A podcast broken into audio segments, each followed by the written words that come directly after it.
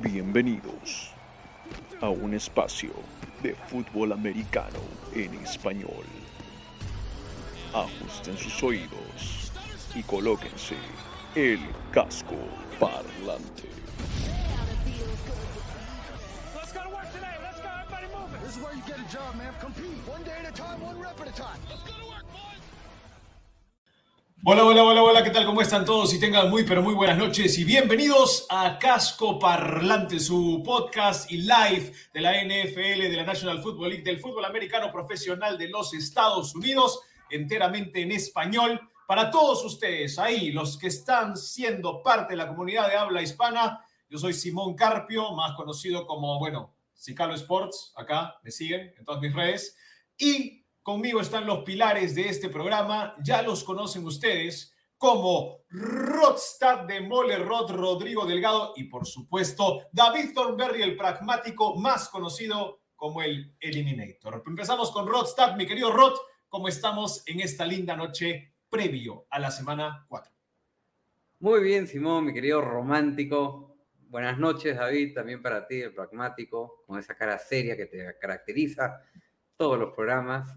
Y encantadísimo de estar acá. Claro, claro. Poker face, dicen algunos. Ojalá tus picks sean tan acertados como tu poker face, mi querido David. Así que manos a la obra, muchachos. Gusto en verlos. David Thornberry, el pragmático, mi querido Eliminator. Me muero por saber qué nos traes esta semana. ¿Cómo estás? No sé qué me vienes a decir Eliminator, señor Lesionator. Ya vamos a ver qué va a estar pasando este, este fin de semana.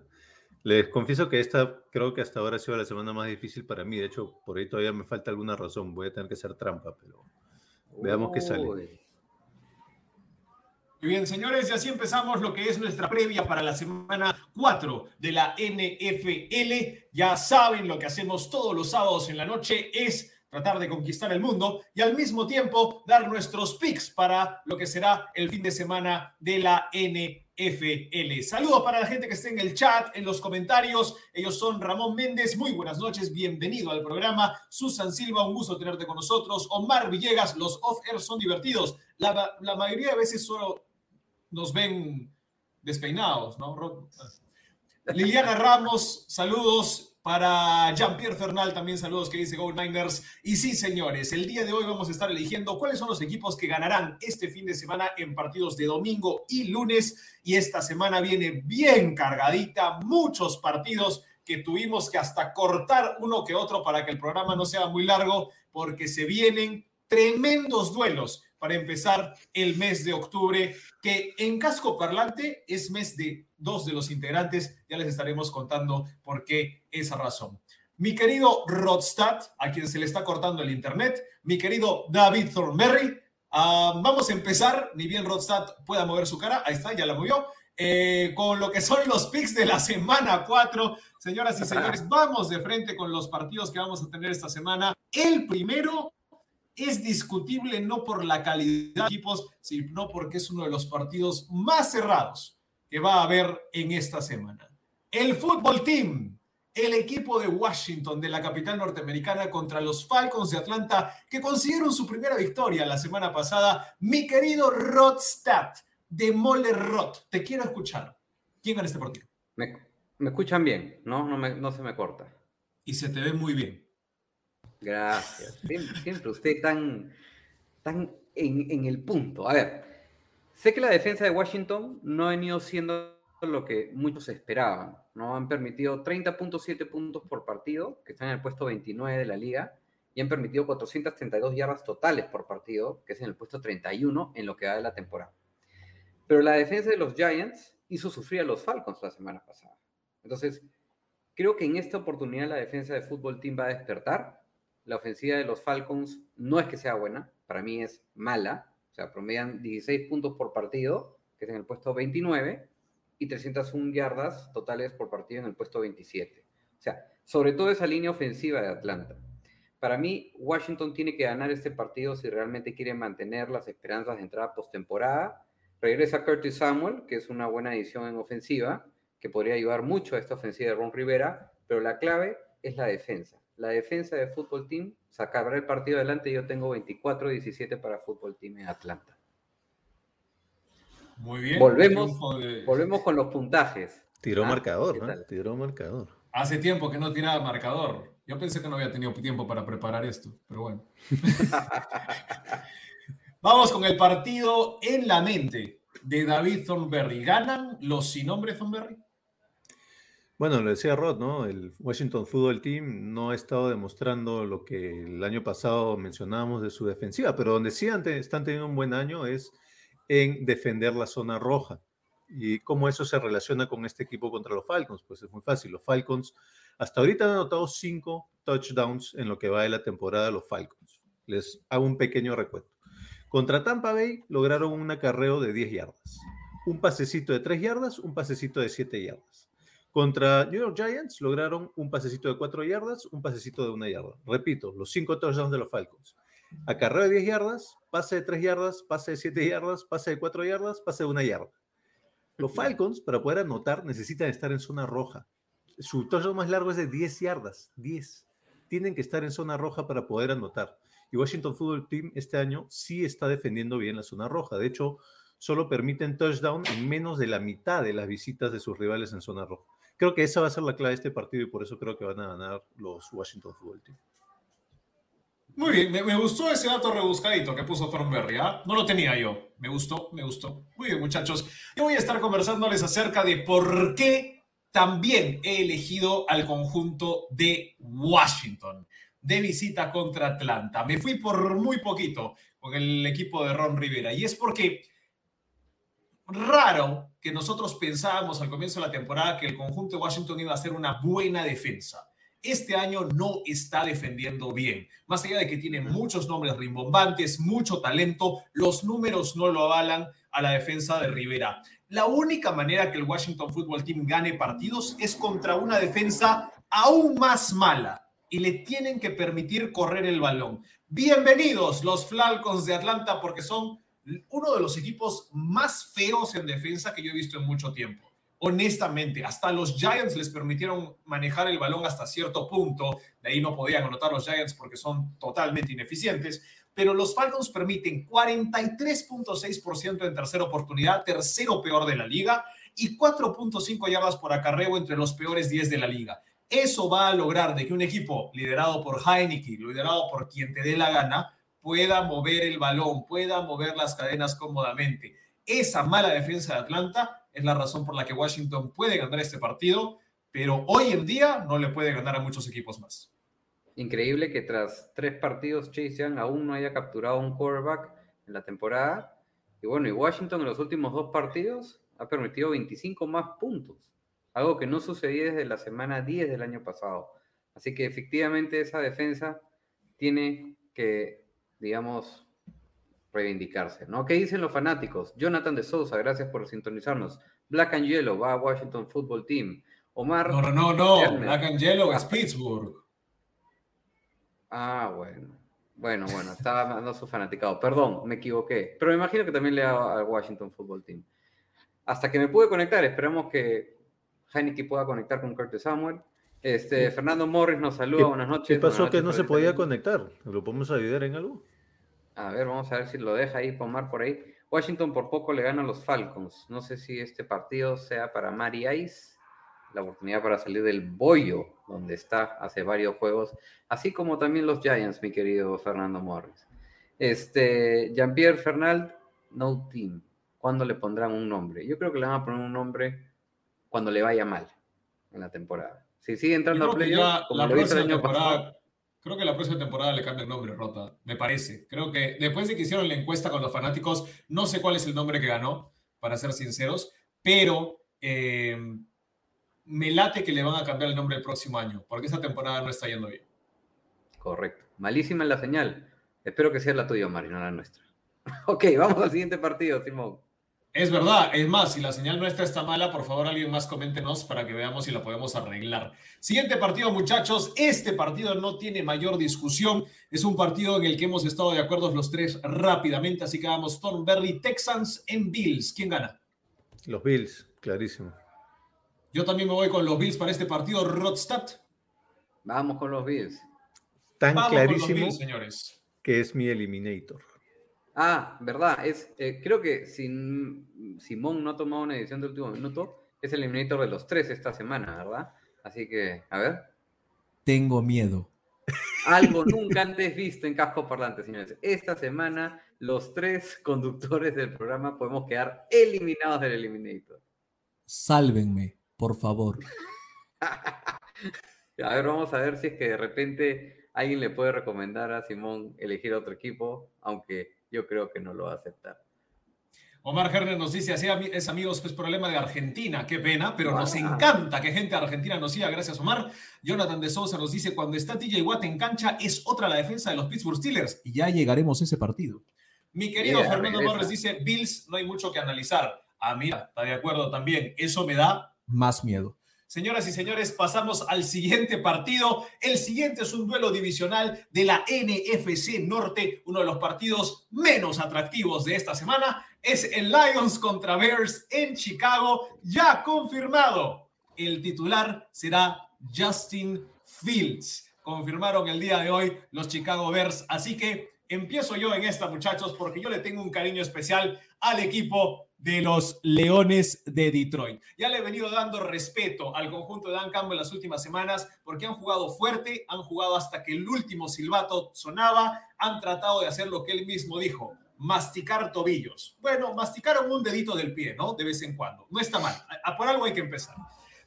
El problema para mí es que estos dos equipos son dos de los tres peores equipos en terceras oportunidades ofensivamente en la NFL ninguno puede verdaderamente mover las cadenas. Ambas son defensas capaces, pero tienen agujeritos. Entonces, la razón por la que yo me estoy yendo con los Lions de visita es la capacidad que ellos pueden tener de hacer jugadas grandes. No, no tienen una gran capacidad, pero te cuento cuál es la capacidad de hacer jugadas grandes de los Chicago Bears. En cuarta oportunidad, 0 de 6 esta temporada. Los Lions, al menos 2 de 7 los Bears en todo el año no han completado un pase de más de 25 yardas.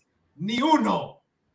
Entonces eso no tiene sentido. Es el peor en la liga, el único que no lo ha logrado. Los Lions ya completaron tres. Que viva Quinton Sifus. Y si no tengo, si tengo que apostar en lo que es jugada grande por tierra, me la tengo que jugar por la combinación de Jamal Williams y de Andre Swift. Ambos sí tienen la capacidad de ir por jugada grande. Me parece que los Bears tienen un Montgomery que más allá de que puede ser un buen caballito de batalla, puede agarrar yardas por tierra, no es un tipo que vaya por la jugada enorme. Por eso me voy con que los Lions le ganan a los Bears por simple posición en el campo. Una o dos jugadas grandes le dan uno o dos field goals o goles de campo más a Detroit, ganan los Lions.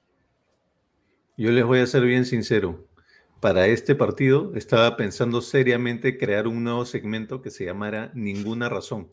Porque no hay absolutamente ninguna razón para que los Lions le ganen a los Bears. Y sin embargo, y sin embargo, yo le quería ir a los Lions. Felizmente, llegó mi gran amigo Matt Nagy y me salvó la situación, porque ya me dio una razón para que ganaran los Lions. Esa razón se llama Justin Fields.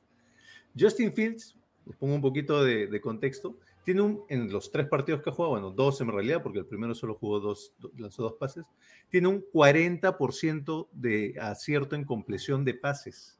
40%. Hasta el mariscal de campo más malo que se les puede ocurrir, Zach Wilson o quien quiera, tiene más de 50% de compleción. Justin Fields tiene 40. Por ese motivo creo que van a ganar los Lions. Dijo Lions, pensé que iban a los Bears. ¿Qué está pasando? Lions. Claro, digamos que la introducción, la introducción apuntaba que iban a ser los Bears, pero después hizo un giro así. No, y se puso a cantar, dijo, y sin embargo yo te seguiré era, esperando. Era el punchline, estaba, estaba preparando la, el ambiente. A ver, señores, lo venía diciendo la semana pasada. Era muy difícil evaluar el partido de Justin Fields cuando todo el equipo le falló, desde la línea ofensiva hasta las decisiones del comando técnico. Y yo decía, ojalá se mantengan con Justin Fields. finalmente lo lograron. Es sin duda un partido muy extraño de predecir, porque a pesar de que los Lions hayan empezado la temporada 0 y 3 por primera vez desde el 2015, se siente como si fuese un equipo diferente. Y ahí está el factor tan campo. Si hay un partido que tienen que ganar es este. Pero la razón por la cual yo elegí a los Bears para este partido es porque están de local, Matt Nagy solamente ha perdido una vez contra los Lions y confío mucho más en la defensa de los Bears que en la de los Lions. La defensa de los Lions le permitió a Lamar Jackson, un quarterback que no es reconocido por su avance por aire, a lanzar para casi 300 yardas la semana pasada. Y ojo, sin considerar los dos pases cantaditos de Brown para touchdown. En cambio, la defensa de los Bears hicieron lo que pudieron contra una ofensiva muy dinámica y peligrosa de los Browns y una línea ofensiva que para mí es una de las mejores de la liga, en los Browns me refiero. A pesar de ello, Khalil Mack capturó dos oportunidades a Baker Mayfield y Robert Quinn lo hizo en 1.5 veces. El punto 5 se entiende que es compartido con otro jugador. La línea ofensiva de los Lions no es de las mejores y sabemos cómo se pone Jared Goff, o perdón, tu compinche David, Gigli cuando lo ponen bajo presión. Si los Bears pierden, se van ahí y yo creo que lo van a ganar los Bears. Y ahora sí veremos una verdadera actuación de Fields que podamos evaluar de manera objetiva. Me voy por los Bears. ¿Qué Yo creo que aquí debería haber apuesta entre Thornberry y Rodstad. Y si gana Jigglygoff, debería cantar Rodstad la canción de Jigglygoff de Pokémon en el siguiente episodio. Escúchame un ratito. ¿Y, por qué? y de rosado, y vestido de rosado. Voy a, esperar a que, voy a esperar a que David diga algo. No, pero ¿por qué me meten a mí en la apuesta si Simón también tiene los Lions? Mira, les voy a resumir una cosa bien sencilla. Hoy va a haber apuesta. No sé, no, no creo que en este partido, sin uno más adelante en el cual vamos a discrepar, y estoy avecinándome de que vamos a discrepar, pero no se puede apostar en un partido que no confiamos en ninguno de los dos equipos, y menos aún cuando David ha dicho que no hay razón casi para elegir a los Lions. ¿Qué dicen ¿Con quién vas a apostar? ¿Vas a apostar con los de los comentarios? No, te lo pongo, te, lo pongo de sorpresita. Más bien que vayan pensando cuál puede ser, cuál puede ser la apuesta y quiénes quieren ver que apuesten, quién, qué, qué, qué pareja. A ver, Fernando Morris le va a los Lions, Ramón Méndez también, Detroit gana, juegan correr el corazón. Es cierto, es otro equipo, se respira otro ambiente. Me da miedo coincidir con Simón. A mí también. Lions Jean-Pierre Fernal. Vamos. A ver, saludos desde Simón. Teciutlán, ojalá ganen los Lions para que saquen a Nagui. Ahí está, lo quieren votar de una vez. Arturo Hernández, saludos. Saludos para toda la familia de Arturo Hernández. ¿ah? Así es, los tres hermanos y por supuesto las esposas.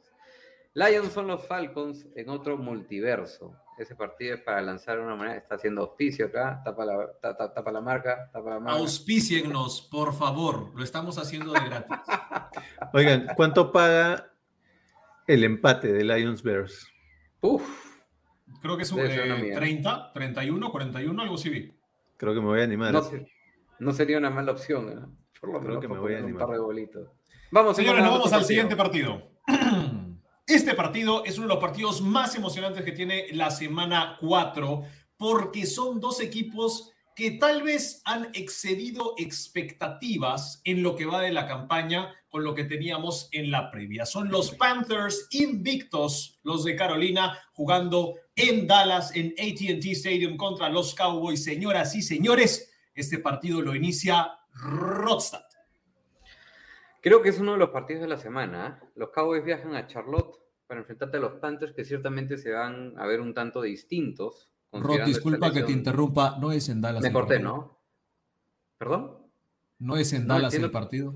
Es en Dallas, sí. Ah, perdón. Por eso dice Panthers at Cowboys. perdón, mejor aún, perdón, pido las disculpas del caso. No te eh, preocupes, te mando un beso. Me vas a poner rojo. ¿ah? Eh, definitivamente los Panthers se van a ver distintos considerando la lesión de CMC. Sin embargo, no podemos negar la evolución que ha venido teniendo Sam Darnold en el equipo, ¿no? Tanto él como Dak Prescott son quarterbacks top 10 en lo que respecta en yardas por partidos esta temporada. Ojo, no cosa menor. Ahora, lo notable en este partido es la evolución que ha mostrado tener la defensa de los Cowboys, que mucha gente pensaba que iba a ser un poco más de lo mismo. El año pasado creo que habían robado el balón tan solo una vez en los primeros tres partidos y este año ya llevan ocho robos de balón en tres partidos y lideran la NFL.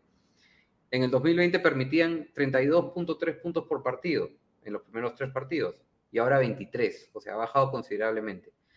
Van a tener que estar bien finos, sobre todo para bloquear a DJ Moore, que ha mostrado ser el receptor, digamos, confiable para Carolina Me sorprende que aún no haya esa conexión de Darnold Anderson que pensábamos ver eh, este año. Ahora, recuerden que en el partido contra los Texans, y esto me refiero a la defensa de los Cowboys, que es la razón por la cual elijo a los Cowboys, Darnold soltó el balón en dos oportunidades tras ser capturado. Felizmente lograron, recuperar esos balones, pero eso demuestra que su línea ofensiva no es de las más confiables. Entonces, la defensa de los Panthers sí es de las mejores de la liga, pero yo creo que contra esta ofensiva de Dallas y sin JC Horn van a pasar algunos problemas. la ventaja va a estar para Dallas, 24-20 para mí. Es más, creo que sea cierto ese marcador, ¿eh? te lo digo sobre A ver, veremos. Eh, recordemos que los Panthers no, van a tener a CMC, que era su que es su principal arma, así que eso también es un problema.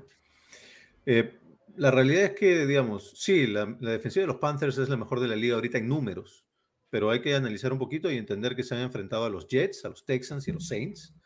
Jets y Texans se enfrentaron a mariscales de campo en sus primeros partidos respectivamente en la NFL, ¿no? Era el primer partido de, ¿cómo se llama el mariscal de campo? Zach Wilson.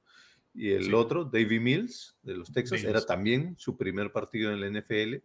Y bueno, y contra los Saints, pues les tocó un, James Winston vintage, ¿no? Ese que te regala dos balones por partido, por lo menos, ¿no? Entonces hay que tener cuidado con esa defensiva de los Panthers, que no sé si se puede, como decía con Fields, no sé si se puede evaluar objetivamente con esos rivales que le ha tocado hasta ahora. Yo creo que este va a ser su primer enfrentamiento real de nivel NFL y creo que les va a costar mucho. Creo que van a ganar los Cowboys, creo que van a poner en evidencia que si bien la defensiva de los Panthers es buena, creo que aún está en construcción, en evolución, entonces no sé si es realmente la mejor. Creo que van a ganar los Cowboys.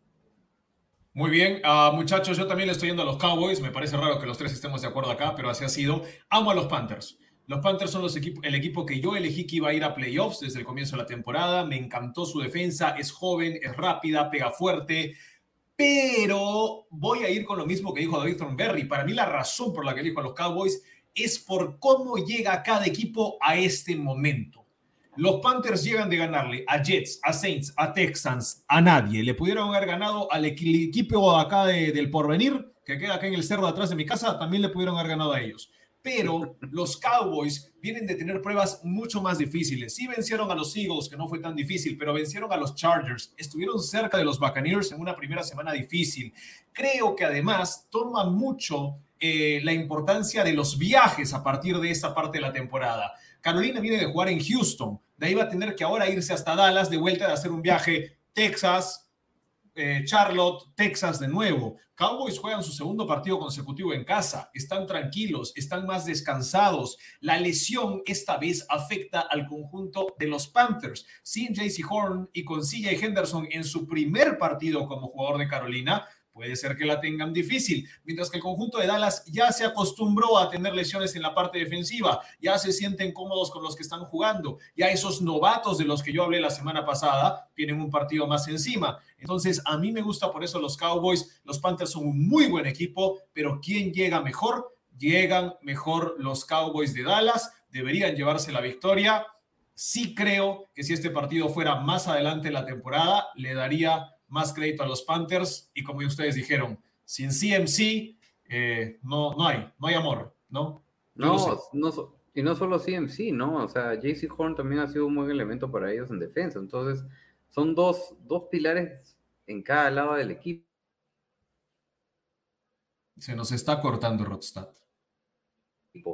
Omar Erner, al igual que mi Agonce, ahí probablemente se me cortó, al igual lo que decía al igual que Miguel Abonce, va también a los Cowboys. El Gurú, lindo partido, yo coincido con él, uno de los partidos de la semana. Para cualquiera le gusta cómo está jugando Dallas y Dak. No tiene su mejor jugador los Panthers. Ahora van a ver efectivamente si no se puede hacer algo.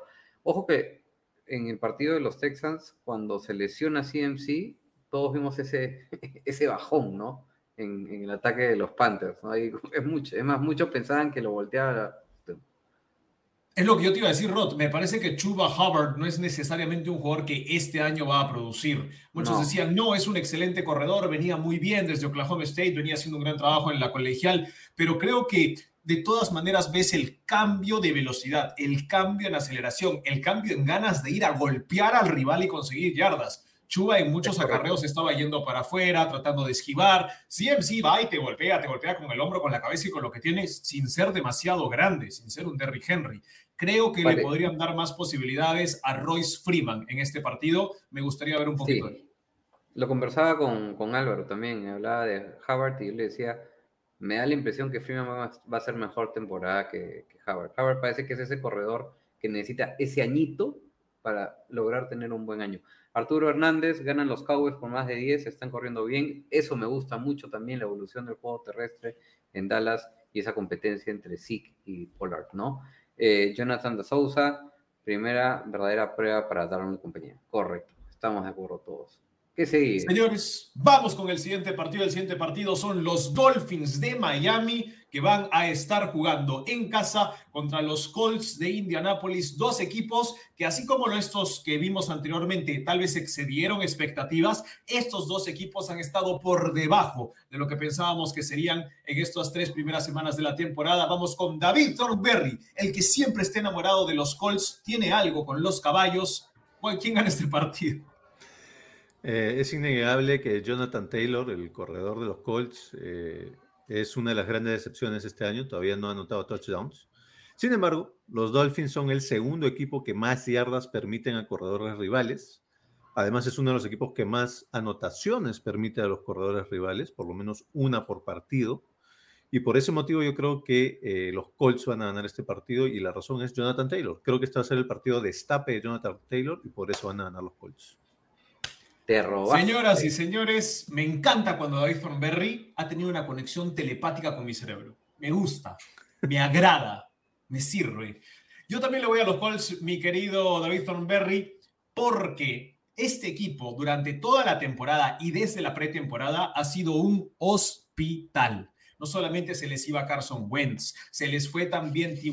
Hilton, se les fue ahora su cuarto receptor J.J. Nelson. Han tenido problemas en la línea defensiva. Para este partido no juega Quitty Pay, no juega Rocky Yassin en la parte de la secundaria, no juega Cary Willis en la parte de la secundaria. Faltan un montón de personas que son titulares en este equipo. Tampoco va a estar Braden Smith en el lado derecho de la línea ofensiva. Y sabes qué? Nelson.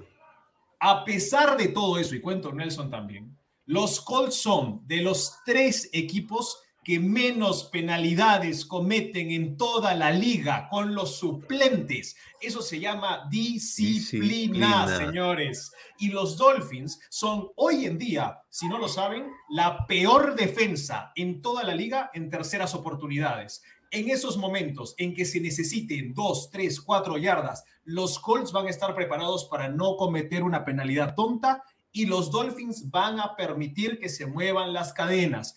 Este es el partido para los Colts, para romper la mala racha. Me quedo con lo que dijiste Jonathan Taylor. La temporada pasada pasó lo mismo. Dejó caer un balón en la primera o segunda semana, lo banquearon por cuatro semanas le dijeron, novato, te quedas afuera. Y de ahí volvió y ¿qué hizo? Tuvo una de las mejores segundas partes de la temporada que hemos visto un novato tener en la posición de corredor. Creo que ahora le van a decir, ok, Jonathan, ya te vamos a dar un poquito más, vamos a dejar que manejes un poco más el equipo y por eso me quedo con los Colts por encima de los Dolphins.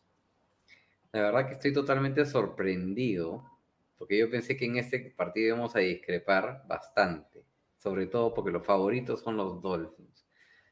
Y la razón que yo tengo es exactamente la misma que David y la tuya, Simón. Probablemente en este partido me dio por un equipo o por el otro unas 40 veces, porque decía el tema de las lesiones, el favoritismo de Miami. Espero que eso no quiere decir que tienes 40 razones. No, no, no, 40 tranquilo. y 20. No, no, no, no, no te pases. Se pueden encontrar fundamentos para que ambos equipos ganen el partido, pero sí, efectivamente, yo iba a venir con la predicción de Molerot, porque este equipo de los Colts lo había considerado mi decepción de la AFC, lo sigo manteniendo, pero creo que ya, ya el camino estuvo lo suficientemente duro y hoy, esta semana, mejor dicho, salen de la sequía. Y mi predicción de Molerot, que ya no está en predicción de Molerot, porque lo ha dicho David, es que efectivamente Jonathan Taylor venía a anotar 11 touchdowns el año pasado y no ha anotado ninguno. Iba a decir que en este partido iba a anotar por lo menos un touchdown y que iba a carrear por 100 o más yardas por tierra, ¿no? Me da la impresión que efectivamente ya la corroboró Simón, que la defensa de los Dolphins venían permitiendo a sus oponentes más yardas por tierra que el año pasado, es cierto. Sin embargo, va a ser un partido muy apretadito. Pero los Colts lo sacan adelante y yo tengo un 21-19 para los Colts. ¿Cómo México. van a ser 19? ¿Se puede llegar a 19? Sí, claro, pero en tu eh, escenario, ¿qué, va- qué pasa? Un safety, los field goals, llegas a un... Llega, Un safety, llega. un field goal y dos touchdowns. ¿Qué quieres que- 19. ¿Qué, qué- qué quieres? ¿Que te redacte todo el partido? No, pero es que 19 es un marcador antes de extraño, es, tiene que pasar No, algo no, raro va a que fallar 19. un gol, va a fallar un punto extra Sanders, sí está. También, ahí está. ¿Ves? No necesitas. Nos, nos escuchan desde México, desde el grupo de Green Bay Packers México. Carlos Alberto Baltazar, muchas gracias por escucharnos. Ya se nos unió Carlos Bermejo, fanático de los Saints. Todavía no hablamos de tu equipo, la verdad. No sé Perdón, si debemos perdón. hablar mucho de tu equipo, porque es un partido bastante obvio, pero sin embargo lo mencionaremos. Y también le va a los Colts Arturo, aunque Wentz no lo veo bien. Bueno, ¿quién lo ve bien? ¿Cuándo lo hemos visto bien? Ya tiene siete partidos seguidos perdiendo. Y es uno de los quarterbacks que más golpes ha recibido a lo largo de la temporada. Ya lleva ya 28 golpes durante tres partidos jugados esta temporada. La mayor cantidad entre los quarterbacks de la liga. Igual que el año pasado. El año pasado también era el más golpeado, o sea que no tenía que ver con la línea ofensiva, tiene que ver con Y- su toma de Y decisiones. el, y el más capturado con Joe Burrow. Dime, Simón. Te iba a decir, tu predicción remol- de Molerrot decía que Jonathan Taylor iba a ser qué? Anotaba un touchdown, por lo menos, y acarreaba para 100 o más yardas en este partido. Muy bien, cada vez que yo esté de acuerdo con una de tus predicciones de Molerrot, te voy a dar el mazo de Molerrot. Ahí tienes. Ahí Ya. está. El combo. Ahí Encima lo has comprado, todavía tiene la etiqueta, lo has comprado especialmente para esto, ¿sí o no? Claro. es- Ese es, ese es el, compromiso que necesitamos con el programa, ¿ves? Me voy a, me voy a tener que, que comprar ese mazo y cuando haga mi proyección de borrador voy a hacer así. ¡pah! Y rompes la computadora. y probablemente Claro. lo boten de la casa. Y todo, Ah, y la eh, pantalla perdón, se perdón. cae y todo se da la miércoles. Cada vez, cada vez que entra alguien cuyo equipo sabemos cuál es, lo que deberías decir, Rod, es ya hablamos de tu equipo, para que la próxima Ah, vez lleguen más temprano. buena, buena. Señoras y señores, vamos a pasar a los siguientes partidos y los vamos a hacer rápido porque son una seguida de partidos en los cuales estos tres locos hemos estado muy de acuerdo, demasiado de acuerdo y por eso hemos decidido que no vamos a hablar al respecto. Señoras y señores, Vikings contra Browns, el partido en Minnesota. Empieza David Thornberry, Vikings o Browns. Eh, Browns, quiero aprovecharnos para soltar un dato. Los Browns están promediando cuatro capturas de mariscal de campo por partido. Eh, Kirk Cousins pierde el 75% de los, en toda su carrera, pierde el 75% de los partidos en donde lo capturan cuatro o más veces. Browns. Hmm. Ah, Browns, mejor línea ofensiva de la liga. Rosal. Browns 33 a 30, dos ofensivas buenas. Para mí la diferencia está en la defensa. Y los Browns le han ganado tan solo una vez a los Vikings en los últimos 30 años. Wow. Buen dato, ¿ah? Buen dato. Pasamos al siguiente rapidito, señoras y señores. Saints contra Giants. Partido en New Orleans. Esta vez sí ya regresan, ¿no? Al domo. Sí, ahora se juegan en que Orleans. Sí, sí, sí. Qué bonito, me alegra. En verdad, hay que decirlo, me gusta mucho cuando por fin, después de desastres naturales, los equipos pueden volver a, a hacer que la comunidad participe activamente de esto que nos encanta. Ah, voy yo primero, creo que Saints, no hay mucho que discutir. No voy a elegir a los Giants el resto del año, a no ser de que contraten a Tom Brady. Gracias. Sí, Saints 28-14. no- mi razón es que no vuelvo a elegir a los Giants hasta que no ganen un partido. Eh, Saints, mi razón es lo que decía Simón, ¿no? Va a ser un partido muy emotivo. No creo que creo que van a hacer todo por- para ganarlo y creo que lo van a ganar. Dato Pasamos al más. Perdón, si me permite. Joe Judge, Por 0 y 6 como head coach de los Giants en el mes de septiembre. Ya estamos en octubre, así que no viene mucho al caso. Eh, Giants 0 y 3 por tercera vez en los últimos cinco años. Y dato muy curioso, tanto Barkley como, como Camara promedian menos de 4 yardas por acarreo esta temporada. Caso raro en dos running backs de, talla- de esa talla. Y Daniel Jones y Winston combinan tan solo tres pérdidas de balón en lo que va la temporada. También cosa bien rara. Sí, sí. Y Daniel Es Jones correcto. es el Daniel Jones es el eh, tercer mariscal de campo que más yardas tiene por tierra. Lleno de datos estamos en casco parlante, señores. No, Pero sí, espérate, yo- ¿no? antes de avanzar, pueda que estés con toda la, la onda de querer ir rápido, pero tenemos que ver ahí qué dicen también los fanáticos. Estamos pasando partidos, pasando partidos. Te censuraron de tu propio A programa. ver, a ver, vamos a hablar con los fanáticos. Claro, claro, lo Carlos. Mira, te están saludando, buenas noches, muchachos. Ya lo saludamos ya. Ah. Ese señor Carlos no. Alberto Bermejo ha llegado tarde, no merece comentar. Y no merece que lo saludemos, tienes razón. Susan ya le gustó el mazo de, de Simón. Oye, ¿qué? ¿Qué? Hernández le da lo... Eso merece un mazazo. Mira, está deshidratado el hombre. No ya. male, no male ese programa. Es Terrible. broma, es broma. Terrible. Más, Baneado de leer la- los comentarios. No, baneado de leer los comentarios. No es, más. una de cosas, es una de esas cosas que dices algo y cuando Y después lo te das dices, cuenta. te das cuenta, sí, efectivamente. Ahuyentas Bueno, a la audiencia Hernández, femenina, Rod. No, baneado de leer los comentarios Rodstad. No, Arturo Hernández que ok, dice los Browns. Jean-Pierre. Fernal dice los Brownies. Seguramente Space Brownies. Carlos Alberto Bermejo dice que para el segmento de mi equipo quería preguntarles, no tiene segmento tu equipo. Nunca ha tenido y no lo va a tener. Lo siento mucho. Los Saints, programa. los Saints hablamos de cámara y de vez en cuando. A Arturo Hernández le va a los Saints también. Edgardo García nos dice, escuchándolos con gusto por primera vez desde México, súper fan de Pittsburgh. Me gusta, me gusta que la comunidad de los fans de los Steelers estén presentes. Me encanta. Giants anotando de 3 en 3 no va a ganar partidos. Saints vienen anotando bastante. Pobres mis Giants va a ser una tarde larga. Ahí está. Alguien que admite las falencias de sus equipos. Hablaremos de eso más tarde. Suave, suavemente bésame. Carlos No, Alberto sobre mi Bermejo. comentario, pues, sobre el comentario del mazo. Y Carlos Alberto Bermejo, eh, tú lees este comentario, Rod. Entre baneados se Oh. entienden. Huele a que duelen pads. Se está adelantando algo y a lo que tienes puesto. Pero sí, Simón, te la doy. Esta vez he llegado tarde. Menos mal pude entrar. Fan 100% de este podcast. Estamos en vivo, Carlos, así que estás baneado en este episodio. Este, por lo menos hay que contestarle en dos segundos la pregunta. No, que sí, hizo, claro, pues. claro. Claro Yo, sí, a mí me daría, a mí me preocupa más este Washington Football Team que los Giants, personalmente. Me da más miedo Halloween que los Giants o el Washington Football Team. Así te lo pongo. Oye, tú tienes algo contra Carlos, ¿no? Me da más miedo el, mazo de Simón. Bueno, yo no lo dije, yo no lo dije. Oiga, bueno. Lo A que mí- sucede es que mí- estoy, mí- estoy escuchando voces. A mí me preocupa más Washington Football Team que los Giants, así que vamos. Muy bien, estamos de acuerdo.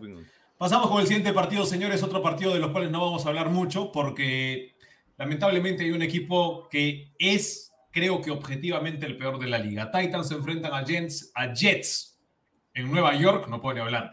Y yo le voy a ir a los Titans. Rodstad, Titans 31-10. Titans, ojo, ojo nomás con lesiones de AJ Brown, Julio Jones y no me acuerdo quién más, pero por lo menos los dos receptores primeros. Ojo con Los eso, Titans sí, están Titans. terceros en la liga en yardas por tierra. No interesa a Derrick Henry se va a dar un banquete en este partido. tomen a Calif Raymond. Va a tener 100 yardas y dos touchdowns si es que no hay receptores. ¡No! Ah, vamos con los Eagles contra los Chiefs, partido en Arrowhead, en Kansas City, donde ya no les va tan bien a los... Ah, no, este partido es en Filadelfia. Terrible. Igual elijo a los Chiefs, no me importa. Pasen. Chiefs también, Claro. ya no creo que no creo que sigan perdiendo, sería muy raro. Efectivamente, 34-21 para los Chiefs. Partido de desempate. Entre ambos están con récord 4 y 4. Cosa rara en estos dos equipos. Bueno, eh, históricamente ambos son equipos buenos, ¿no? Entonces puede ser que por ahí hayan peleado de manera admirable. Ahora sí vamos a hablar de partidos que nos emocionan mucho, son los partidos de la tarde, porque los partidos de la mañana, como ven, están entre algunos que son bien peleaditos y gran mayoría que son de amplia diferencia. Pero los partidos de la tarde del domingo van a estar súper, súper, súper emocionantes. Vamos con el Rams Cardinals. Este partido es en Los Ángeles, en SoFi Stadium, y dígame por qué me tengo que detener, mi querido Rodstad. Por los comentarios de quienes son la razón de este programa, el público, señores. Los comentarios del público. Esas voces deben ser Mejor que ellos los hagan el programa entonces. pues. Uy, mira cómo se pone Thornberry. Uy, Celosa. no, no, es que- Celosa. Es, es- es que, es que si así vamos a buscar en seguidores, ya mejor no tenerlos. O sea, ¿por qué tenemos programa? Fuerte el partido GOAT versus GOAT.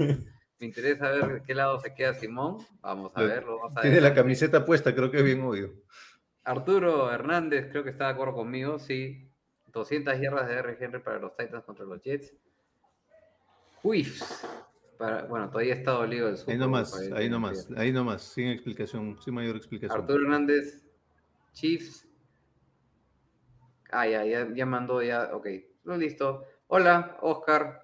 Tarde. sin sueño, como siempre, esa es la actitud. Tranquilo, Oscar, ahorita se vienen las 800 razones de Rodsat ahí te va a dar. ¡Oh!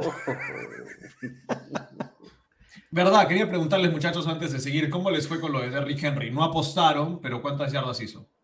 120, creo. Hubiese ganado. Y la línea era Hubieses 101. Sí, hubiese ganado. O sea, fue prudente David Thornberry decir, no, mejor no le voy. Exactamente, exactamente. Así es. Muy bien, me gusta, me gusta. Vamos con los Rams contra los Cardinals, señoras y señores, y quiero primero saber la opinión de David Thornberry, el pragmático. ¿Quién se lleva este partido? Bueno, McVeigh tiene a Kingsbury bajo control. De hecho, McVeigh quiso contratar a Kingsbury antes de que lo contrataran los Cardenales. Eh, lo conoce muy bien, lo tiene bajo control. En, los, en, dos años en la liga, Kingsbury no le ha podido ganar a McVeigh, está 0 y 4. Y son partidos que no son peleados. En esos partidos los Cardenales pierden en promedio por casi dos touchdowns y no logran anotar ni 17 puntos. Yo creo que McVeigh los tiene bajo control y por ese motivo creo que van a ganar los Rams. Bueno, sí, muy bien, de hecho, interesante. secundando un poco los datos que está poniendo ahí Rod en el ticker. Claro. No sé si se han fijado, gente, pero ahí Rod siempre está lanzando sus datitos bien interesantes en el ticker. Claro, como tengo estos dos compañeros que se burlan de mis 40 razones para cada partido, tengo que soltar algunos datitos en el ticker. No es verdad. Te admiramos. Pero queremos programa de una hora. No, Señoras y señores, Rams contra Cardinals, para mí, este este fue el partido más parejo que tuve que analizar. Honestamente, solamente hubo un dato que me perturbó. Como dice Luisito Comunica, dato perturbador para toda la gente de México, ellos saben. La ofensiva de los Cardinals es la novena peor de la liga en terceras oportunidades.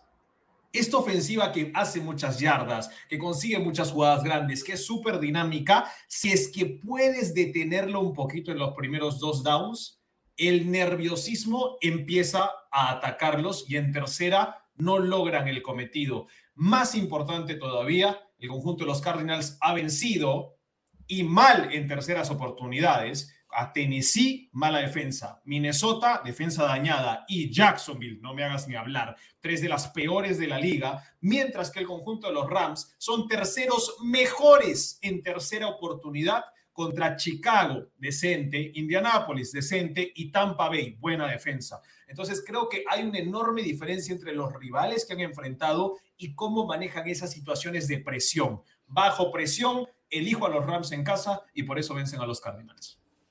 Sí, efectivamente, a pesar del, poderío ofensivo que pueda tener Arizona y lo bien que le ve y o lo que gusta, tengo el presentimiento que los Rams los van a mantener en línea, un poco lo que mencionaba David, ¿no? Este, está 8 y 0 contra los Cardinals y 4 y 0 contra Kingsbury.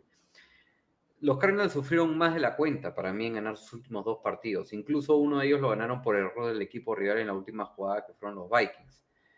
Los Rams para mí es un equipo o uno de los equipos más completos de la liga. Siento que todo va, va como que piloto automático mientras que los Cardinals tienen que tomar mucho más riesgos para mantener el ritmo del partido con los Rams. Entonces, esa es básicamente mi razón, ¿no? El, hecho de que veo un equipo mucho más completo que el otro y que el otro tiene que asumir demasiados riesgos, que es la razón por la cual cometen muchos errores y no llega ni siquiera a ser un partido parejo contra, contra los Rams. Me impresiona mucho la conexión que están teniendo Stafford y Cap. Acá podría apostar a que Cap va a tener un touchdown en este partido por lo menos. Viene anotando touchdowns en todos los partidos, en los tres partidos que se ha jugado. Y bueno, aparte, el cuerpo técnico de los Rams es mucho mejor que los Cardinals, ¿no? Para mí, 33-25 es el resultado de este partido para los Rams. Muy bien, señores, y vamos viendo a la gente del chat, de los comentarios que nos dicen, uy, perdiendo seguidores, sí, Jean-Pierre Fernald, pero todavía te tenemos a ti. Oscar, que le, va, que le va a los Cardinals, por cierto. Correcto. Oscar Jonathan Lerma también le va a los Cardinals. Hay mucha gente que le tiene fe al equipo Arizona. Y a Arturo Hernández Rojas que nos dice Rams por más de 10. Ahí está. Se fue hasta más de lo que ustedes habían dicho. ¿ah? Me gustó, me gustó. Señoras y señores, vamos a pasar al siguiente partido que es en casco parlante el partido de la semana. ¿Y por qué en casco parlante es el partido de la semana? Porque se enfrentan los equipos de mis compañeros. Así que yo voy a empezar y de ahí voy a dejar que se agarren a patadas. Empecemos primero con por qué voy a elegir a los San Francisco 49ers. Traidor. Seattle, lo crean o no, es la peor defensa de la liga en yardas permitidas por partido hoy en día. Te creo. No solo eso, Te creo. Te les creo. están corriendo por encima. Es el tercer equipo que más yardas por tierra permite por partido. Y los 49ers, en mi opinión, para poder ganar, necesitan jugar contra un equipo que defienda mal.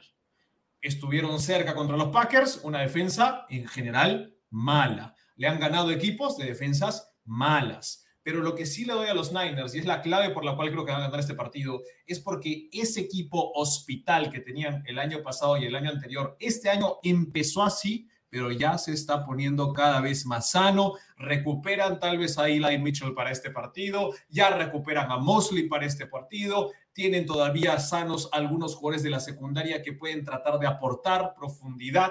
Creo que los Niners, cada partido que pase, vamos a ver que van a ir agregando un jugador más, un jugador más de la lista de lesionados y van a mejorar. Este partido es uno de los que son insignia, mientras que los Seahawks tienen un efecto contrario. No juega Gerald Everett, el ala cerrada favorito de Russell Wilson.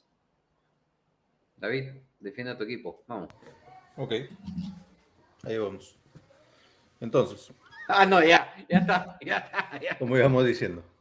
Eh, bueno, para empezar, me robaste mi principal razón ahí en tu ticker, este, Rod. Mi principal razón por la cual van a ganar los Seahawks es que Russell Wilson nunca ha perdido tres partidos seguidos en la NFL, en lo que va de toda su carrera. Pero ya que ya está mencionado, déjame sazonar con una razoncita más No, por ahí. claro. Dale, dale, dale, claro que sí. Efectivamente, a los Seahawks le ganas corriéndole por tierra lo más que puedas. Claro, no lo hace correr por aire, ¿no? Bueno, corriendo por tierra. a los Seahawks le ganas corriéndole por encima.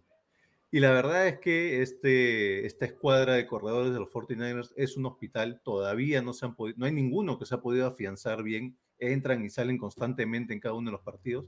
Creo que no tienen el juego terrestre para poder dominar el partido. Y por eso creo que van a ganar los Seahawks. Lo otro es que en mi experiencia, este equipo de los Seahawks es muy frustrante, te pierde partidos que debería ganar y te gana partidos en los que tú dices, no, ya, un poco como la selección peruana, ¿no? ¿no? Tú dices, no, ya fue y lo gana.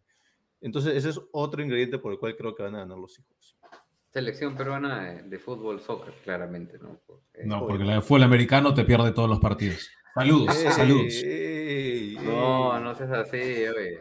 A ver, David, se alinearon los astros para Seguimos que no solo perdiendo seguidores, dicho sepas. Se alinearon los astros no solamente para que se enfrenten nuestros equipos, mi querido David, sino que en esta semana también nos enfrentamos en el Fantasy, así que hay un doble, una doble sazón. Por eso yo dije que venía una apuesta, o por lo menos propuesta de apuesta. Hasta el momento no entiendo qué les está pasando a los hijos. No logro entender por qué les está costando tanto ganar sus partidos. Pero ante ello he preferido hacerme de la vista gorda y aprovecharme del mal momento que están diciendo para, para decir que los 49ers van a ganar este partido. Este es un partido adicional que tienen que ganarlo a como de lugar ambos, ya que el equipo que pierde este partido se va a encontrar en serios problemas en cuanto a sus pretensiones de postemporada, teniendo en cuenta que están los Cardinals y los Rams por encima, ¿correcto? La defensa de los Seahawks hasta el momento ha mostrado tener bastantes falencias. Kirk Cousins literalmente dominó toda jugada de blitz que le mandaron en el partido de la semana pasada y creo que la línea ofensiva de los Niners le puede otorgar el tiempo suficiente a Garópolo. A pesar de la derrota que tuvo con los Packers, me parece que no jugó un mal partido, ojo, para que pueda sentirse cómodo en el terreno de juego, en el pocket y, y sacar jugadas aéreas que poco a poco se le está viendo más cómodo que antes que le costaba el año pasado, en los años anteriores. A pesar de las lesiones que han tenido en el equipo, creo que mejoraron ofensivamente contra los Packers y han mejorado lo suficiente para ganarle en casa a este equipo de Seattle. La ofensiva de los, de los Seahawks empieza muy bien, pero conforme avanza el partido se van como que desinflando. Y yo creo que Shanahan va a encontrar maneras para ganar el partido. Así que yo tengo a los 49ers 28-20 y aquí viene mi propuesta de apuesta para ti, David. Uy, uy, uy. Ay, ay, ay. Vamos a hacerla que no sea fácil de que uno gane. Tiene que ganar tu equipo y tienes que ganar el partido de fantasy para que se cumpla la apuesta. Ambas. Me gusta. ¿Cuál sería la apuesta? ¿Ok? La apuesta se la vamos a dejar tanto a nuestros fanáticos como a Simón y la definiremos al final del programa si es que nos sentimos cómodos tú y yo. ¿Qué te parece? Ok, solo para que vean que soy legal, eh, tienes que sacar a Gronk porque no va a jugar. No, sí, no, ya sabía que no iba a jugar mañana, no te preocupes. Todavía no, he hecho mis lines. Pero te agradezco, te agradezco el, el- el sportmanship. A ver, la ¿qué dicen los fanáticos? es lo que estás diciendo. Así es. ¿Qué dicen los, los fanáticos? Oscar le da a los 49ers. El mismo Jean-Pierre Ferral de los 49ers le va a los Eagles. Te iba a decir algo, Rod. Dime. Creo que si es que Thornberry pierde, Ajá. dado de que ambos ustedes son personas pudientes, de bien, uy, uy, el que pierde debe comprar, debe comprar Ajá. algún tipo de objeto del equipo del contrario, ponérselo en el siguiente casco parlante y de ahí regalárselo al que gana. Listo. Hagamos algo. Me gusta. Me, me me voy a comprar un calzoncillo, me lo pongo y luego se lo regalo. Pero de los Totalmente. 49ers. Ah, obviamente. pero de los totalmente, 49ers. sí, claro, claro, por Y supuesto. tienes Solamente que mostrarlo pedir- en el programa, puesto. Exacto. Solamente voy a pedir dos cositas. Que sea boxer y no calzoncillo y que esté largo, por favor. Este... Pero me gusta la apuesta. Mira, es y, estoy- y- y- y solamente le voy a hacer un cambio a lo que tocaba decir Simón. Como no, a veces no con- se consigue tan rápido, por lo menos que en un episodio de casco parlante se use. Que no sea en el próximo, porque a veces demora un poquito en llegar. Yo ¿Tú les voy, estarías de a, acuerdo? les voy a proponer algo, que prenda. les voy a proponer algo para recuperar un poco de la audiencia que hemos perdido. En A vez de que el premio lo paguemos entre nosotros, se tendría que pagar a alguien de la audiencia. Habría que hacer algún tipo de... Ahí está, o exacto.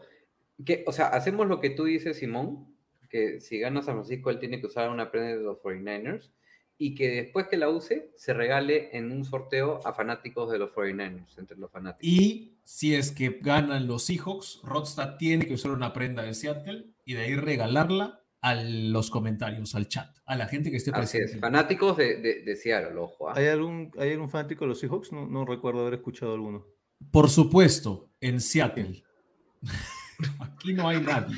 Encontraremos, hemos- encontraremos. nos hemos complicado un poquito la vida, pero... bueno, Hay más ya. Fanáticos gusta. de los Supersonics. Pero está interesante que en nuestras apuestas sean también los fanáticos quien, las ga- quien ganen algo. Lo siento, jaja, pero sí, los 49ers menos de 10, pero cuidado que no se lesione Garópolo. Y está Trey Lance. O sea, no, no creo que sea tan grave la cosa. Eh, Carlos Bermejo, suave Rod, Simón se siente celoso de ese tipo de enfrentamientos. La verdad, la verdad no. Edgar, 49ers no pueden perder dos partidos ellos en casa. De- Coincido, me encantan los Seahawks, pero en esta ocasión pierden tres seguidos. Uy, se va en contra de lo que dice Thornberry. En personal, no sé qué hace Carroll, pero así tenga una defensa mala, siempre se crece. Es cierto, partidos divisionales, ¿no? Efectivamente. Bien, ya me toca piloto nuevo. ¿Qué cosa es piloto? No sé. Suena a yo entiendo- alguna prenda íntima. Sí, yo entiendo, yo entiendo que él va a ganar. Se siente seguro que ganan los 49ers, o sea, los 49ers y él se va a llevar la prenda. Saludos para Alfonso Esparza, saludos desde Mexicali, Baja California. Qué bonito, he conocido a una muchacha en Twitter, entro a esos Twitter Spaces a veces hablar con gente desconocida, que también era de, de Baja. La gente de Baja, bien amable, buena onda, me gusta, me gusta la gente de Baja, bien, ¿ah? Gracias, Al- Polito, gracias, Alfonso. Y claro, se refería a un polito de los Y 49ers. una Está cosita, ¿por qué, ¿por qué tenemos que devaluarle el valor poniéndola nosotros? ¿La prenda? bien. ¿Y Es que la gente quiere que la prenda esté sudada por casco parlante, entonces Ah, ok, ok. Ah, Y que, y que surja la humillación de Ah, usar. pero sí quiere decir que surja la humedad. Ok. Ah, También, no, estamos entre, en Lima. Entre el mazo y la humedad y el sudor, ya este programa se degeneró. Jonathan Sousa, el equipo que pierde este partido se pone en serios aprietos frente a la NFC Oeste. Lo que decía, efectivamente, yo creo que si Seattle pierde, con el dolor de mi corazón, David, creo que ya no habría esperanzas para postemporada, aunque cualquier cosa puede pasar. Es correcto. Señoras y señores, pasamos al siguiente partido. Nos vamos con el que para mí fue tal vez de los más sencillos de los menos sencillos. Ah, Vamos a hablar de eso. Broncos contra Ravens, partido en Denver. Este partido será entre los corebacks que tal vez en la previa, antes de entrar al NFL, decían se mueve muy bien pero no confío mucho en su brazo. Le pasó a Bridgewater en su momento, le pasó a Lamar Jackson en su momento también, y ahora ambos los dos son titulares en sus respectivos equipos. Va a empezar para esto Rodstad. Y titulares también en Louisville, ambos. Lamar Jackson y, Correcto. Bridgewater. Eh, yo te confieso, Simón, para mí este partido ha sido el más complicado de toda la semana, junto con el de quizás el de los Colts Dolphins. Los Ravens vienen de ganar sus dos últimos partidos con las justas y los Broncos han logrado un récord invicto. Y sí, es verdad, de una manera más cómoda, por cierto, ya que no se han enfrentado a un equipo tan competitivo como los Ravens. En esta oportunidad yo sí me voy a ir por los Broncos. Me encanta este equipo. Creo que el tema de la localidad pesa, especialmente en Mile High. Creo que los Ravens no merecían ganar el último partido contra los Lions. Saludo Cristian Rodríguez. Y a la defensa de los Broncos me gusta demasiado, sobre todo con este mi candidato a MVP rookie defensivo de Patrick Surtain, no, no Surtain, ojo. Ese dúo de corredores en ofensiva de Gordon A mí me han Williams- dicho, a mí me han dicho que Sí. es Surten. Sur- Surtain, perdón, tienes razón. El, el dúo ofensivo de corredores Gordon Williams, me encanta ese tándem y va a ser bueno verlos contra un equipo competitivo. Sobre los Ravens, y esta es mi razón, tengo el presentimiento que les vienen mejor los enfrentamientos que caracterizan a equipos con mejores ofensivas que defensivas. Caso, los Chiefs. Y en este caso, la defensa de los Broncos es más complicada que su ofensiva y más aún en su casa. Siento que la defensa de los Ravens sin Peters no ha venido siendo lo mismo. Ahora yo les digo algo, si los Broncos ganan este partido, creo que estarían encaminados a poder ganar su división. Denver lo gana 21-18. Mm. Don Murray. Um, yo, para mí este sí ha sido el más difícil probablemente para dilucidar, porque los Broncos están Para 3 mí y 0, también. pero hay que ver contra quién están 3 y 0. O sea, Giants, Jets y Jaguars, o sea, quizás si tienes que elegir los tres peores equipos de la liga, quizás esos son los tres peores equipos de la liga. Lo juntas, lo juntas y hacen récord de 0 y 10. Sí, sí, exacto.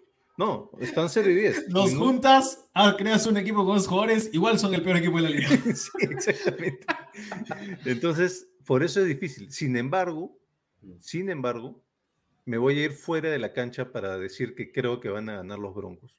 Porque los Ravens, bueno, hay un poco el tema de los viajes que mencionabas tú, Simón, pero más que los viajes es cómo han terminado sus últimos tres partidos. Han sido partidos emocionalmente, digamos, em, extenuantes para ellos. O sea, emocionalmente deben estar totalmente drenados. Eh, digamos, han ganado por, en la última posesión, en creo que dos de esos tres partidos. El de los Raiders lo perdieron dos veces, ¿no? Porque primero le, le- le- le anularon un, un touchdown a los Raiders. Este, realmente creo que llegan ya con un desgaste emocional, mental y Mm. físico por los viajes, mientras que los Broncos han estado en Denver las últimas dos semanas con partidos muy fáciles, ¿no? Entonces es cierto que el nivel es distinto, pero creo que las condiciones están dadas para que Broncos tenga un partido menos complicado que Ravens y por esa razón creo que lo ganan los Broncos de local. Ok. Dale, despáchate. Señoras y señores, este partido lo ganan los Ravens. Y la razón es muy sencilla. Los Broncos han podido dominar defensivamente con todo lo que tuvieron que hacer a equipos muy, pero muy malos, no en general, ofensivamente particularmente malos. Los Jets son muy malos, el peor equipo ofensivo de la liga. Los Giants, el peor equipo ofensivo de toda la NFC. No podemos realmente compararlos con otros equipos dentro de la NFL, ofensivamente hablando. Por eso es que la defensa de los Broncos se ha visto tan bien y les cayó muy bien el calendario, porque eso los hizo calentar para lo que se viene. Lo que se viene es un equipo que es imparable por tierra. No los puedes detener. Tienen una línea ofensiva que está armada para el sistema de bloqueo perfecto del run play option para que Lamar Jackson les corra por encima. Es increíble cómo los Ravens, sin su corredor 1, sin su corredor 2, sin su corredor 3 y ahora sin su tackle izquierdo, igual le corrieron por encima a quien tuvieron enfrente. No los pueden parar. Los Broncos van a hacer su mejor esfuerzo. Sí, sin duda, son la mejor defensiva, la segunda o tercera mejor por tierra. Tienen una buena defensiva por tierra. Pero este partido va a terminar siendo un partido de último cuarto.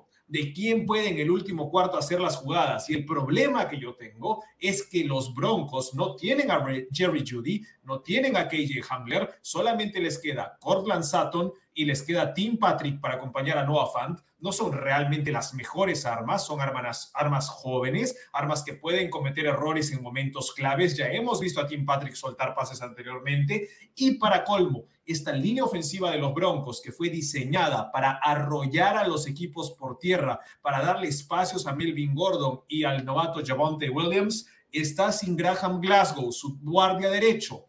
Sus puntos fuertes son tackle derecho Bobby Massey, tackle izquierdo Garrett Bowles y guardia derecho Graham Glasgow. Esos son los puntos fuertes. Si sacas uno de esos puntos fuertes, va a sufrir un poco y va a sufrir contra un frente de los Ravens que a mí la semana pasada me sorprendió, porque honestamente tenían un montón de lesiones, andaban con un montón de jugadores en la lista de lesionados y aún así movieron la línea ofensiva contraria a placer. Para mí, los Ravens hoy en día son el equipo de la NFL que mejor maneja las dos trincheras línea ofensiva, línea defensiva, empuje, arrolla y es mucho más físico que el conjunto de los Broncos lo ha sido en estas tres semanas. Me quedo con los Ravens y se va a ver un poquito la realidad del conjunto de Denver. Servido, Oscar. Sí, Oscar, bueno, le va a los Broncos. Digo, porque decía que no tenía sueño, así que ya está servido. Así es, así es. así es, tanto que se burlaban tanto que se volaban de ti que se cortó tu internet. es correcto. Eso es todo, No hay más que. Tu, tu internet también se burla de ti. Sí, claro. Pero bueno, saludos a Cristian que llega un poquito tarde y hablamos de tus Lions. Acá hay dos que van a tus Lions. Los Lions también llegaron tarde. Broncos ganan Miami. La repartición de mariscales de campo, los Lions llegaron tarde. Edgardo García, como cada semana, le voy al que juegue contra los Ravens. Broncos por 6. Hasta miércoles. Me gusta el comentario de Morris de los Lions, Juan Pride. ¿Ha perdido todas las semanas, Edgardo? ¿Cómo, cómo, está haciendo su vida yéndole contra los Ravens? no sé, creo que los odia simplemente. Terrible. Muchachos, pasamos a la siguiente Les digo una cosa nomás. Ojo, que Lamar Jackson está sentido de la espalda. Ojo. Creo que eso lo hace jugar mejor. Date con el último comentario antes de empezar con, el siguiente partido. ¿Qué posibilidades le dan a mis Kansas City Chiefs de llegar al Super Bowl? Bueno, como están jugando, mi querido Alfonso, el martes lo dije, si los Chiefs siguen así, no van a llegar ni a postemporada. Con ajustes, con comodín, ya te vienen servido. Yo los tengo en la final de conferencia este año. Con los Bills. Sí, claro. Y tú también tenías a los Seahawks de campeones de, de, conferencia en la NFC. Y este todo puede pasar. todo puede pasar. Tenías a los Giants en playoffs. Y a es cierto, acá. Súper emocionado con los Giants. sí, sí, sí, sí, Lo, lo, admito, estaba enamoradísimo con estos Giants. quiero buscar Por eso ese razón. Cuando lo dijiste, estabas realmente entusiasmado, emocionado, estabas apasionado por ellos. Sí, la verdad que estoy tan, casi, casi tan decepcionado de los Giants como el grupo.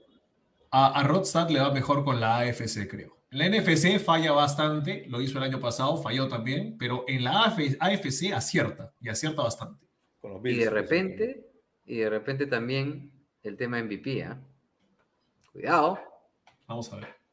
Señoras y señores, siguiente partido es Packers contra Steelers. Este partido se va a estar dando en Lambeau Field y por esa razón los tres hemos coordinado de que, y empiezo yo, ganan los Packers. ¿Quién sigue? La ronda va, va así. La ronda va, bueno, así, así. Ah, claro, échame la culpa a mí, échame la culpa a mí. Efectivamente, los Packers están 1 y 2 por quinta vez en la era Mike Tomlin. Se acerca la predicción Steelers Record perdedor y es el primer encuentro entre Rogers y Roethlisberger desde el Super Bowl 45 que ganó Green Bay. Qué buen dato, mm. qué buen datito. A los Packers le tienes que ganar por el aire. Y la verdad es que Ben Roethlisberger está trigésimo en rating de mariscal de campo. O sea, hay 32 equipos en la NFL. Él está en el puesto 30 en, rating de mariscal de campo. Está creo que 30 también en promedio de yardas por pase. está media tabla para abajo en, en porcentaje de compleción. No, los Steelers no tienen juego aéreo y esa es la única manera de ganar Los Packers ganan los Packers. Muy voy, bien. A, voy a quedarme con eso en la memoria. La NFL es casi impredecible, efectivamente. Fue mi, mi mejor del martes, la impredecibilidad y lo parejo que está esta liga. Por eso hacemos este programa, para poder mantenernos impredecibles. Milagro, David le da los Packers. Ey, ey, ey, Liliana, ¿qué pasa? Yo soy tu principal aliado en este programa. Yo, yo soy un poquito Packer. Rogers es mi mariscal de campo preferido, mi primo vive. No estoy de acuerdo con eso. Totalmente de acuerdo con Liliana. Totalmente de acuerdo con Liliana. Los Packers es mi segundo equipo. Sí, Por eso andan tan mal. Jean-Pierre, los quesos suizos. ¿Qué pasó? Un poco más de respeto, por favor, al equipo Liliana. Oscar, Jonathan, Packers, fácil, fácil. son bien fáciles, son bien fáciles. Pero sí, ellos sí. Y bueno, ahora sí, entonces calza el comentario de Jonathan de Souza. Black and Yellow. Un saludo para Jonathan. Pero, no le vamos a los estilos, vamos con Green and Yellow. Green and Yellow, vamos. Señoras y señores, partido que al parecer a Rodson está muy emocionado por este partido. Yo no sé por qué estamos hablando de esto. juegan los Pats contra los Bucaneros. Eh, no, me habían avisado que había este partido, yo no sabía. Eh, al parecer es importante. Thornberry, ¿quién gana esto? Perdón. Es importante. Rodstad, ¿quién gana? Thornberry dice que los Bucaneros. Eh, ganan efectivamente los Bucaneros y después de tu predicción, quiero que me den el permiso de poder compartirles algo muy, pero muy personal entre Tom Brady y Bill Belichick. Si es que no nos banean el video, yo estoy totalmente de acuerdo. no nos van a banear, no te preocupes. Si en menos de un minuto, estoy totalmente de acuerdo. Sí, por ahí va, por ahí va. Yo creo que los fanáticos les va a gustar. Señores, le voy a los Buccaneers. ¿Qué? Y es, es muy sencillo, no hay mucho que discutir. No, no, un ratito, un ratito, un ratito. Una cosa es que pienses que ganen los Buccaneers, pero no lo puedes decir le voy a los Buccaneers, porque tú claramente eres Correcto, coincido. Tienes que refrasear. Habla bien, habla claro. Tienes que hablar Tengo que predecir quién gana y quién pierde. A mí me han dicho, el programa se llama Las predicciones de casco parlante. Entonces yo me pongo los cascos, hablo y doy predicciones. Me han dicho, Bucks o Patriots, ganan los Buccaneers. No, que yo creo, a ver, espérate un ratito. Una cosa, una cosa es que seas conductor de un programa. Y otra cosa es que sea pasajero. Es que le vayas en contra a tu equipo. Y más aún cuando la el dorsal de tu camiseta está en otro equipo. Así que eso merece que por lo menos puedas dar una razón del por qué le está yendo a los Bucks. Y por favor, que sea una razón inteligente y, cortita. Sí, porque hay Van un video a ganar los Buccaneers porque Mac Jones no está listo para ganar un partido de esta magnitud. Gracias. Saludos cordiales. muy, buena razón, de hecho. Sí me, parece una buena razón. Bueno, es muy simple. Hay un equipo que viene de ganar un Super Bowl, que trajo a todos de vuelta, que tiene una que dos lesiones, y el otro equipo se está cayendo a pedazos, se les están lesionando jugadores y tiene un coreback novato que todavía tiene miedo de lanzarla más allá de las 20 yardas. Entonces, ¿qué, qué es lo que hago? ¿Elijo a, a cuál de los dos? Bueno, elijo al equipo que viene mejorcito en la predicción. De ahí seguramente voy a estar celebrando si algo extraño pasa en el mundo, voy a estar tratando de tener el corazón en la mano y apretarlo con fuerza para que pueda tener cara de venir el martes a hacer el live y que no se estén burlando ustedes. Más bien, me gustaría que cumplan sus apuestas. Jamás, jamás me burlaría, Simón, de tu, de tu dolor. Ah, este, solamente cuando... cualquier chance que tenga me burlaría de cualquiera de ustedes. Para que no queden relegados, Jonathan Sousa Claypool queda descartado para el partido entre los Steelers y los Packers. Buen dato. Edgar. Ya, lo, saqué, ya lo saqué de mi equipo de fantasy. 50 años de ir a sus Steelers, pero mañana cree que no salen vivos del Lambeau Field. Qué frustración, ¿cierto? De escribir esto. Qué dolor, qué sangre. Jean-Pierre Fernald, Bax, Oscar, Jonathan Lerma, Bax, Susan Silva, ouch, después de escuchar a Simón. Eh, Liliana Simón está con su polito porque le va a los Patriots. No, no, no, no. Estoy con este polo porque recién he dejado toda mi ropa en la lavandería y era lo único limpio.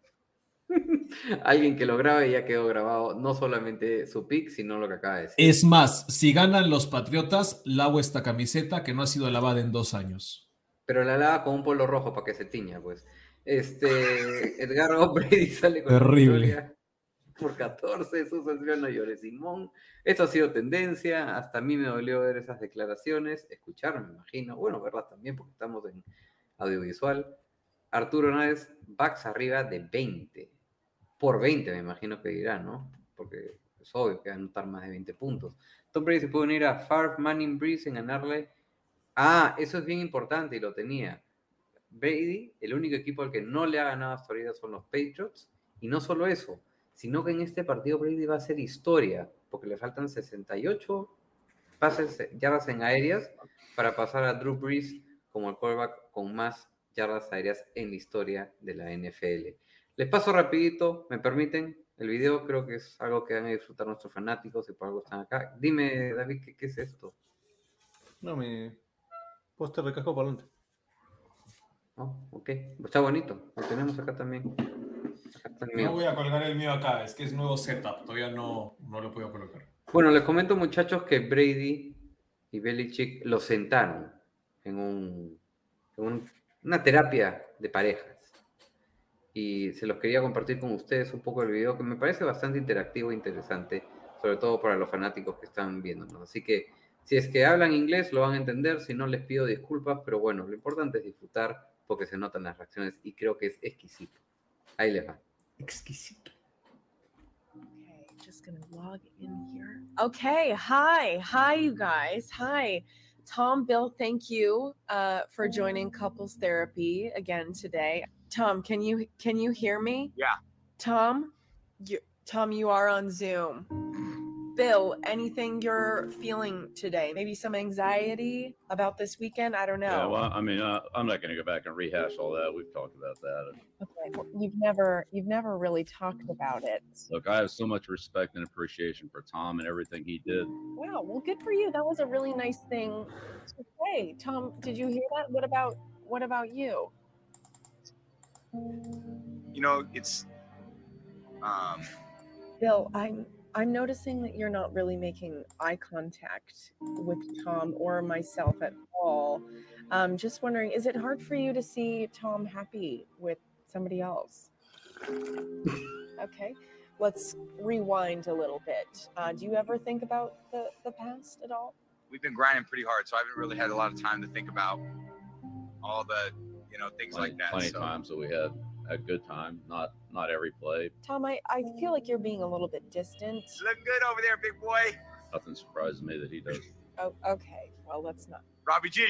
All right. Do you plan on sharing an embrace, perhaps on the field this this weekend? Probably make that decision in the next you know 48 hours. Okay. Oh, oh, we lost Tom. Tom signed out. Maybe okay, he's gone. En casco parlante y en todos lados intentan de unir a estas dos personas y a veces no se puede. Eh, agradecimientos a Rachel Boneta de NFL Network. Está ahí en los, en los previos. Si los tienen el Game Pass, es muy graciosa, muy divertida. Y NFL bueno, hay que darle... Game, el programa se llama NFL Game Day View, los viernes por la noche. Y también está en las previas de los sábados, eh, está haciendo también apoyo ahí. Uh, hay que darle crédito porque si no nos votan el video, así que no sé, síganla en, síganla en Twitter. Síganla en Twitter. intentando asegurar ahí. ¿Tú sabes, para que no... tú sabes que lo puse, lo subí en mi cuenta de Twitter, Rodstat oficial, por cierto, y a, a Rachel Bruneta le gustó lo que había puesto sobre ella y le escribí por interno y le pedí permiso para usar el, el video. ¿Te dio permiso? Ah, claro que sí, tengo el mensaje privado. Magnífico. Haré lo mismo con Katie Nolan, a ver si. Eh, ella no te va a dar permiso para lo que le vas a proponer, te voy a avisar. Oye, por favor, este es un programa familiar. Terrible. Vamos, Terrible. muchachos. Cerremos el. ¿Qué estamos haciendo? Casco parlante. Correcto. Casco parlante, señores. Predicciones de la semana 4 cerramos con el partido de Monday Night. Lunes por la noche se enfrentan los Raiders de Las Vegas. Visitan en SoFi Stadium a los Chargers de Los Ángeles, dos equipos que tuvieron que cambiarse de ciudad porque no los soportaban donde estaban anteriormente y ahora los dos están en un lugar mejor. Señoras y señores, voy a empezar con esta predicción. Para mí, ay Diosito, ganan los Raiders. Ganan los Raiders de visita en SoFi Stadium y les digo por qué. 4-0. Este, este es un efecto interesante que hay que tomar en cuenta en la NFL. Los Chargers, con novato head coach, vienen de su partido más importante de la temporada. Vienen de su partido más histórico de los últimos tres a cinco años. Vienen de ganarle a los Chiefs, vienen de demostrarle a todo el mundo, tenemos un tremendo coreback en Justin Herbert, viene súper bien, mejor que Mahomes, somos lo máximo, por fin tenemos cinco fans en las graderías. Mientras tanto, los Raiders vienen de subestimar a los Dolphins, subestimar a Jacoby Brissett y por poco comerse una derrota y tuvieron que irse hasta tiempo extra para aprender que la NFL es difícil. Esa es la diferencia. Los Chargers van a venir bien arriba con jugadores muy jóvenes, eso siempre es peligroso, y van a salir un poquito lentos en la primera mitad del partido contra los Raiders, mientras que los Raiders van a darse cuenta que todos los equipos son difíciles, con todos los equipos hay que estar enfocados y esa primera mitad los Raiders van a arrollar a los Chargers. Me quedo con los Raiders con ventaja en toda la primera mitad y aguantando con las justas sobre el final el embate de Herbert. Raiders por tres. Eso quiere decir que le apostarías a que los Raiders van ganando en el entretiempo y van ganando al final del partido. No. bueno, a lo que te estás refiriendo es el tan popular let down game, ¿no? El, partido let down, en donde van a decepcionar. Sí, es común en, en NFL. Eh, dale tú, este, Qué linda manera de cerrar la semana con este partido que va a ser buenísimo. Y me da mucho gusto que se juegue el lunes por la noche, señores. Gran cierre de semana. Partido divisional, los Raiders ponen su invicto en riesgo contra unos Chargers que están trepando muchísimo en el Power Ranking después de su victoria contra los Chiefs. Los Raiders han empezado muy bien la temporada, aunque muchos dudan si podrán mantener el buen ritmo a pesar de haber mostrado ya algunas deficiencias en defensas, sobre todo contra los Dolphins. Los Chargers tienen que corregir algunos errores que han tenido en el ataque y que les ha costado algunos touchdowns en los últimos dos partidos, sobre todo por culpa de Jared Cook pareciera que durante el desarrollo del juego les cuesta anotar en la zona roja y hemos visto cómo cometen penalidades tontas que retroceden y terminan anotando goles de campo, ¿no? Los Raiders tienen una defensa que sin duda alguna han mostrado muchas mejoras, eh, pero este equipo de los Chargers es el equipo que proyecta mayor confianza en mí y que en momentos claves puede sacar adelante jugadas que inclinen la balanza a su favor. En el partido contra los Chiefs demostraron tenerlos bien puestos en las decisiones que tomaban, sobre todo en cuarta oportunidad, y no solamente en cuarta oportunidad, sino en la línea de gol, con el tiempo acabándose, en vez de anotar un gol de campo, anotaron un touchdown. Entonces, esas decisiones son las que me gustan, a pesar de poder haber sido bastante conservadores, y sin duda va a ser un gran partido. Tengo los Chargers 34-28 arriba. Muy bien. Yo les voy a ser bien sincero, no me dio tiempo de preparar este partido, así que no tengo ninguna razón. Y ya vamos un live de una hora y veintidós, así que para no ser la más larga, creo que ganan los Chargers. Muy bien, ¿qué dice la gente?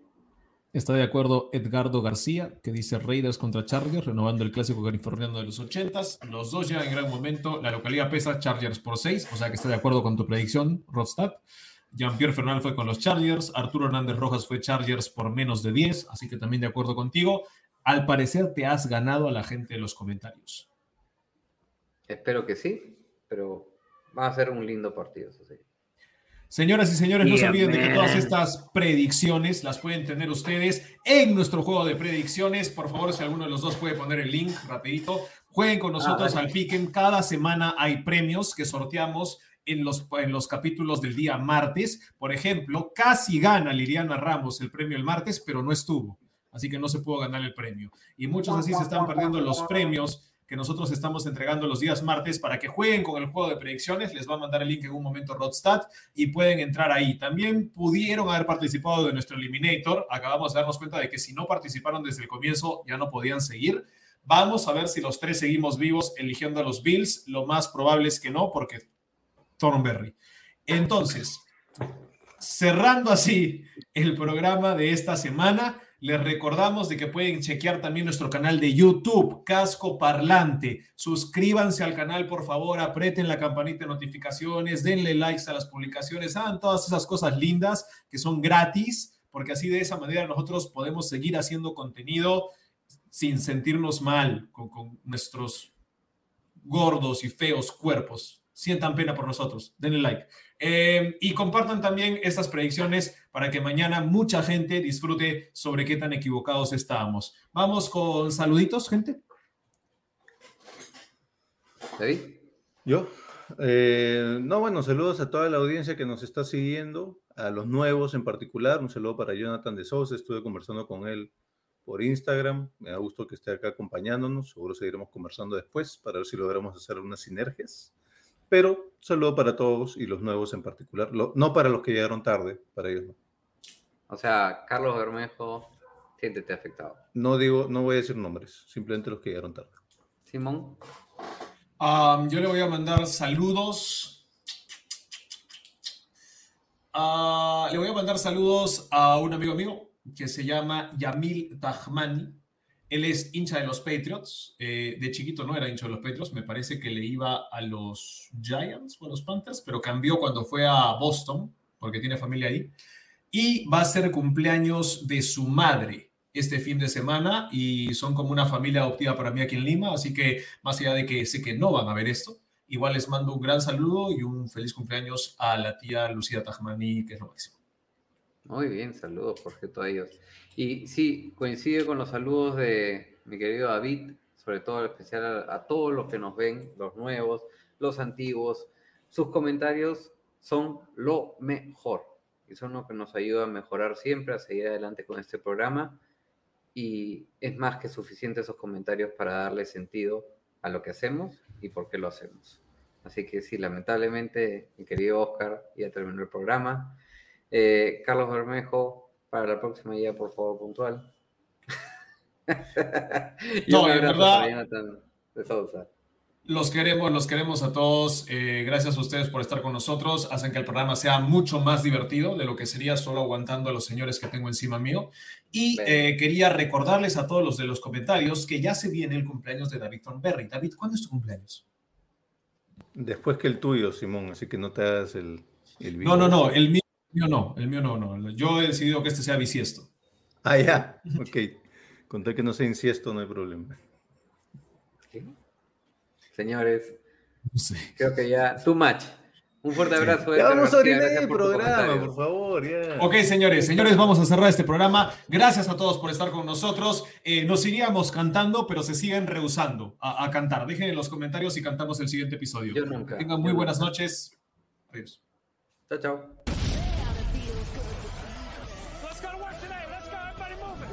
A job, man. Compete one day at a time, one rep at a time. Let's go to.